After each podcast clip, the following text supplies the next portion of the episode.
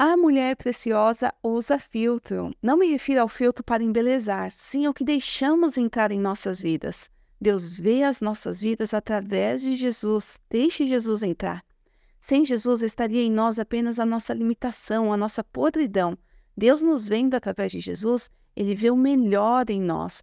Nos vê transformadas, com pensamentos de paz, nos vê linda, amada, preciosa, corajosa, produtiva.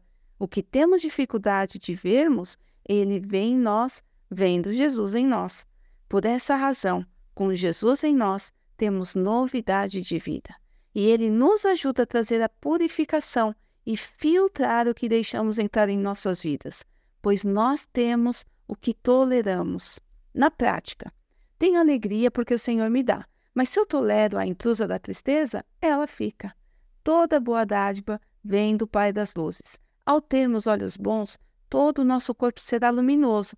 Porém, se os nossos olhos forem maus, todo o nosso corpo estará em trevas. Se tolerarmos em nosso coração o pensar mal, o falar mal, a luz que há em nós serão trevas. Quero dizer com isso, mulher preciosa, zele pelo que há dentro de ti. Qual tema toma conta do seu coração? Será que é o amor de Deus por ti? Por quantas vezes nos sentimos fracas, inadequadas e incapazes de agir com amor? E aqueles pensamentos desanimadores, o medo querendo dominar? Deus não está à procura de mulheres perfeitas que nunca erram, sim daquelas que reconhecem que erram re reconhecem o seu mau coração, que podem até ter medo ou ser inadequadas, mas se arrependem, clamando o único que nos perdoa, que restaura brechas, que preenche o vazio, que é Jesus.